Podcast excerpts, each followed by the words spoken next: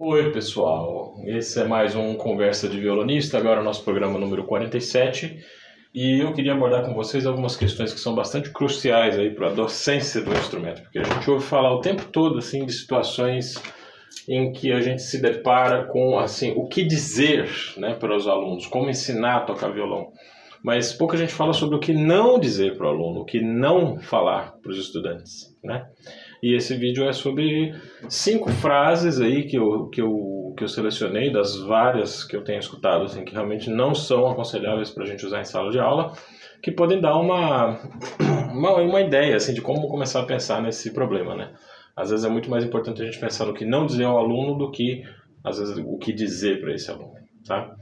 Meu nome é Luciano Moraes, sou doutor em música pela Universidade de São Paulo essa é a minha área de serviço, vocês me dão licença que eu estou fazendo alguns trabalhos domésticos aqui, para lembrar vocês de que o ensino é um trabalho, e ele tem formas, e ele tem métodos, e ele tem procedimentos que são fundamentais, porque nós a gente está colocando outra pessoa no mercado de trabalho, então é preciso que a gente pense a respeito do que fazer com essa pessoa para que ela ingresse com alguma confiança né, nesse mercado de trabalho. É muito importante a gente escolher o que não dizer a um aluno, né? Aquelas ideias que já estão superadas, ideias que já são velhas, ideias que já provaram que não já, já foi provado que as ideias não funcionam. É, muitas delas ainda estão circulando aí pelo meio violonístico até hoje, uma coisa que eu acompanho com assim um sentimento de estarrecimento muito grande. Cinco frases que valem tapa na cara, tá? Cinco frases que a gente já devia ter abandonado aí das nossas práticas docentes. A primeira delas é a prática leva à perfeição. Errado. A prática não leva à perfeição. Tá espantado?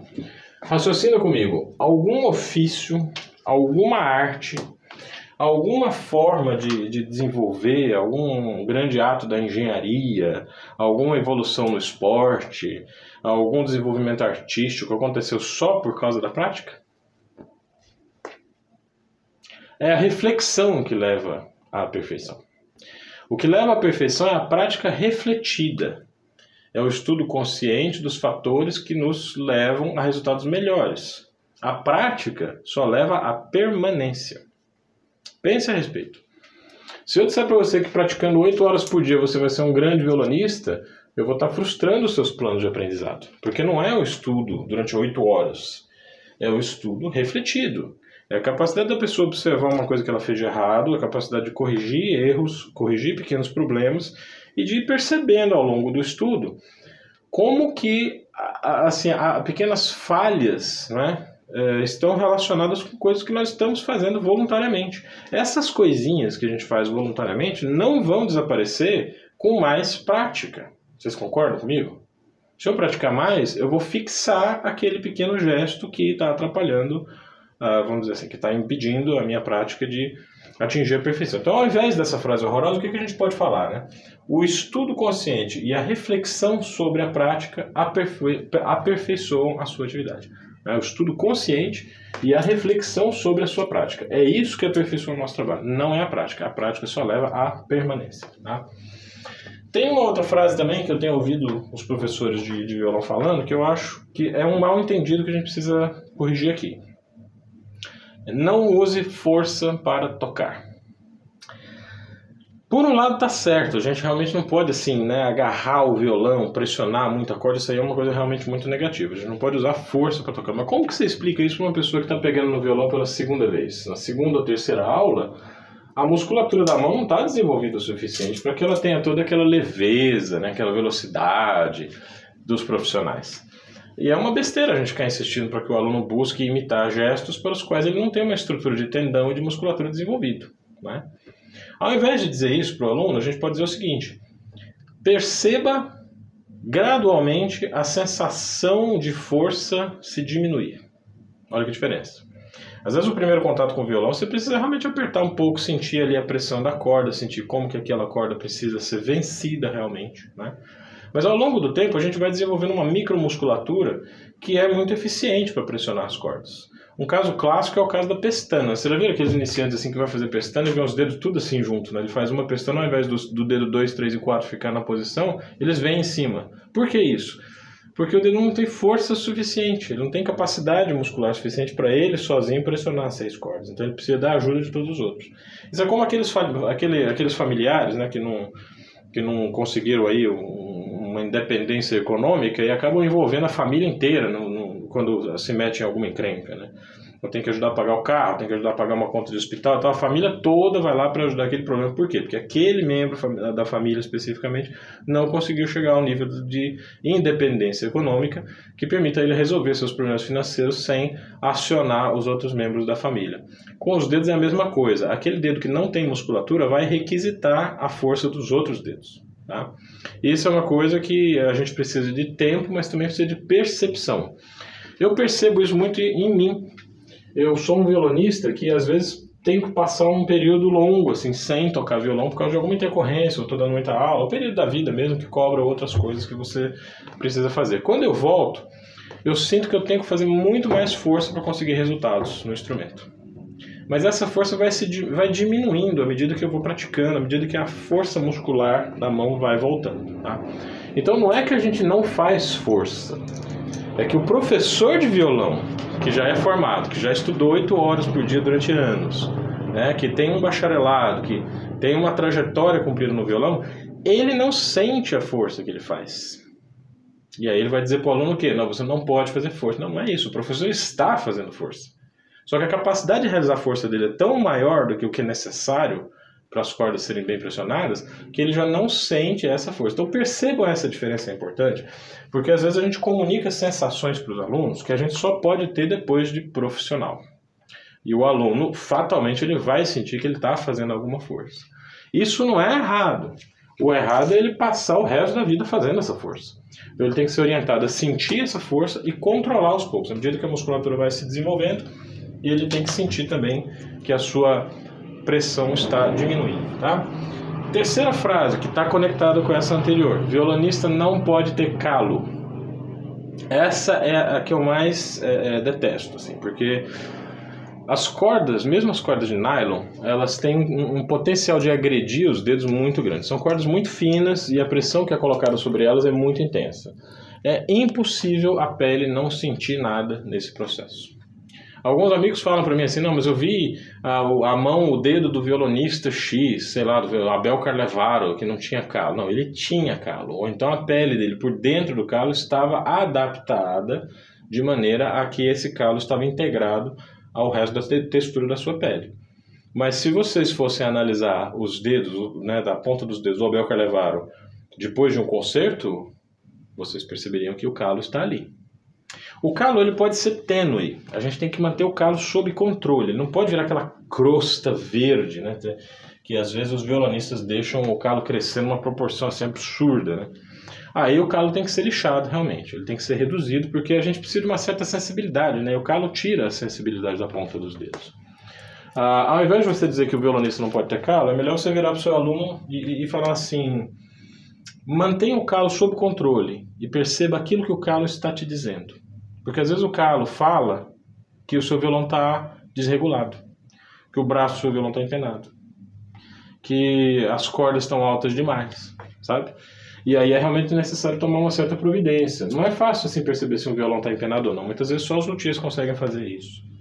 Então, às vezes, o calo indica algum problema técnico, ou seu ou do violão. Às vezes você está usando força demais, ou não tem capacidade de realizar essa força, ou está usando muito da sua capacidade de fazer força tocando violão. Né?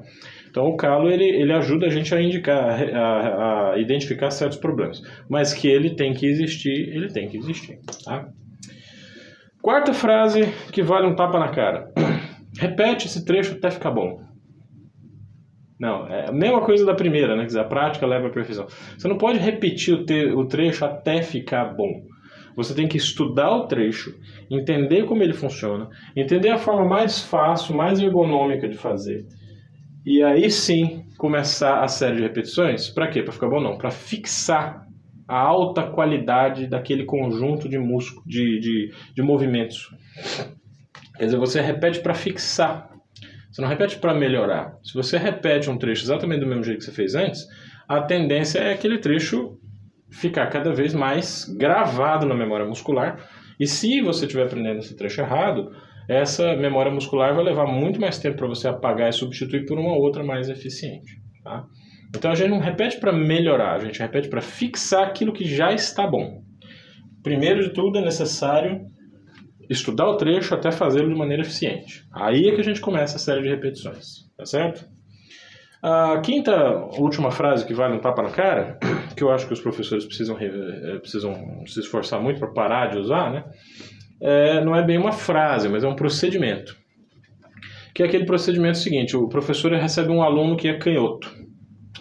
Aí ele inverte as cordas do violão para esse aluno canhoto aprender uh, a tocar o instrumento assim da, da forma como seria mais, digamos, natural para ele, né, para o funcionamento do cérebro dele. Tem várias objeções que a gente pode fazer a respeito disso. Eu achei que esse procedimento já estava completamente enterrado quando eu tinha assim 16 anos de idade, foi quando eu comecei a me interessar por pedagogia, mas eu percebi que não. Até hoje eu vejo violonistas mais jovens do que eu que estão tocando com violão invertido, tá? Primeiro de tudo é o seguinte, essa história de que o cérebro é dividido em duas partes, a parte esquerda é a da lógica, a parte direita é da emoção, ela não pode ser levada muito a sério, porque a própria neurologia já está descobrindo que existe uma ligação entre esses dois hemisférios, o direito e o esquerdo, que é feita por uma coisa do cérebro chamada corpo caloso. Em músicos, o corpo caloso é mais desenvolvido do que entre as pessoas normais. A pessoa que estuda música, que toca um instrumento, que tem uma boa formação musical, mesmo que não seja profissional, você abre a cabeça dela, você pega o cérebro, o corpo caloso está bem mais desenvolvido do que o das pessoas que não têm uma formação musical. Isso significa que a música trabalha com o cérebro integrado. Ele funciona inteiro, presente ali nos procedimentos de aprender a tocar um instrumento, aprender a tocar uma obra musical. Não existe essa coisa de um compartimento fixo para uma determinada atividade cerebral e outro compartimento fixo para outras atividades. Estudos com pessoas que sofreram AVC é, é, provam né, que quando você perde a capacidade de realizar um movimento que está ligado a uma parte do cérebro, outra parte do cérebro aprende a fazer aquele movimento. Tá? Então é necessário ter bastante cuidado e se atualizar um pouco. Né? O professor precisa estar sempre lendo sobre neurologia, sobre psicologia, sobre, sei lá, homeopatia, astrologia, astronomia, o que for. É preciso o professor ter informação a respeito daquilo que ele está dizendo, porque a gente trabalha com o corpo, então a gente tem que conhecer o corpo. Né? Então esse mito de que o canhoto inverte a relação afeto-cálculo já foi derrubado. Né? A outra questão é a seguinte: os dedos eles trabalham com, com reflexos condicionados, então tanto faz se eu aprender cordas, é, braço na mão esquerda, tocando na mão direita, ou se eu aprender ao contrário. Tá? Na verdade, não faz a menor diferença para canhotos ou para destros, porque isso é, é um, um, um, tipo de movimento que é, que é aprendido na base do reflexo condicionado. Eu posso condicionar qualquer mão para fazer qualquer coisa. O lado predominante não faz diferença. Um, um outro argumento muito poderoso é o seguinte: vocês peguem aqui um violão, aqui está o meu Abreu, né? Ele tem, não vai dar para vocês verem, mas vocês estão vendo que a corda vem aqui do, do, do grave ao agudo, certo? Atrás da madeira tem uma estrutura em leque de várias barras, são sete barras que mantêm a sustentação da madeira.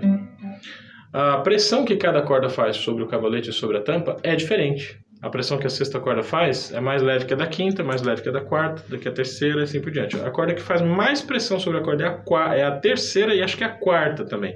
Mas não é uma redução simétrica né, da sexta até a primeira. Isso significa que cada um desses leques é preparado para receber a pressão de uma corda. Se eu inverter as cordas, eu estou fazendo o violão funcionar de uma maneira pela, para a qual ele não foi construído para funcionar. É por isso que os violões de canhoto quando você pede, né, um, quando você vai fazer uma encomenda, às vezes os luthiers perguntam: é para canhoto? Porque se for para canhoto, o violão tem que ser construído de uma maneira diferente. Não basta só inverter as cordas. O resultado imediato disso é que o aluno ele perde a oportunidade de examinar outros violões que foram construídos dentro do padrão. Então, se o aluno, por exemplo, tiver a sorte que eu tive, né, de cair na coleção de violões do Marcelo Caiate por duas vezes, ele não vai poder experimentar esses instrumentos. Né? E isso é uma coisa muito triste, isso é uma, é uma coisa que isola muito o, o aluno e, e, e, torna, torna ele um violonista apartado daquilo que existe, dos instrumentos que existem para a gente experimentar. Né? Claro, os, alunos, os violonistas que já têm uma carreira, que já têm uma formação nesse sentido, fazer o quê? Sigam à vontade, né? É uma coisa que não tem como... Acho que é muito difícil modificar isso depois assim de um ano de estudo. Eu me lembro de um aluno iniciante que tinha começado como canhoto, mas ele tinha assim seis meses de aula. Eu recomendei a ele, falei não, já que você tem pouco tempo de estudo dessa maneira, vamos tentar trabalhar da maneira como é o padrão para que você tenha acesso aos instrumentos que existem aí pelo mundo. Né? É, o último argumento contra a ideia de inverter o instrumento, as cordas do instrumento para o canhoto é a gente olhar para uma orquestra sinfônica. Não existe nenhum violinista cruzando o arco assim. Isso não acontece, né? Essa é uma coisa que veio da cultura do violonista e só existe na cultura do violonista. Eu nunca vi violinistas discutirem isso, violoncelistas, clarinetistas, pianistas. Imagina um piano invertido, né? um piano que ao invés do grave para agudo para cá, vai o grave para agudo para lá, porque a pessoa é canhota.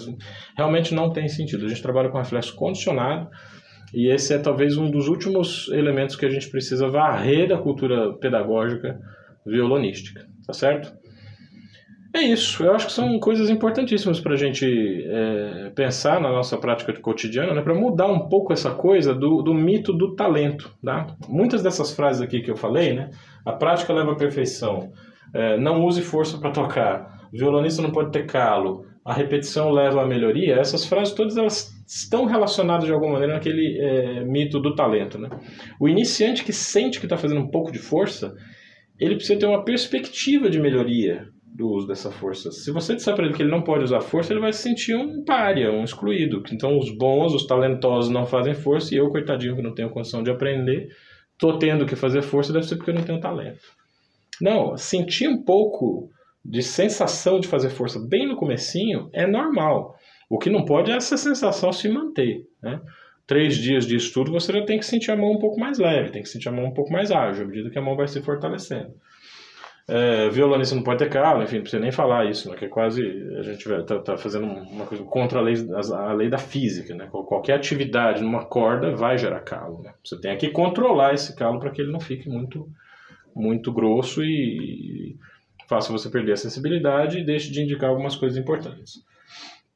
É, são ideias, assim, que são heranças diretas dessa ideia, do, desse mito né, do talento, que as pessoas precisam ter talento para fazer música. É claro que existe é, é, alguns fatores que vão ajudar algumas pessoas a se desenvolverem mais que outras.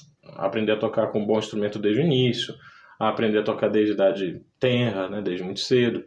Mas, não sei, sabe? A gente precisaria fazer um, um, estudo um pouco mais, mais completo aí, porque eu conheço muitos bons violonistas que começaram tarde, começaram com instrumentos ruins, isso porque abandonaram a concepção de talento e passaram a trabalhar com a concepção de estudo e de desenvolvimento progressivo, gradual. Tá? Eu acho que esse é o grande desafio da pedagogia, a gente acreditar no ser humano, acreditar no, nos estudantes que a gente tem, de que todos eles podem chegar a ser muito bons e muito felizes trabalhando com música. Minha contribuição de hoje, tá bom? Um abraço para vocês e bons trabalhos em tudo que vocês forem realizar.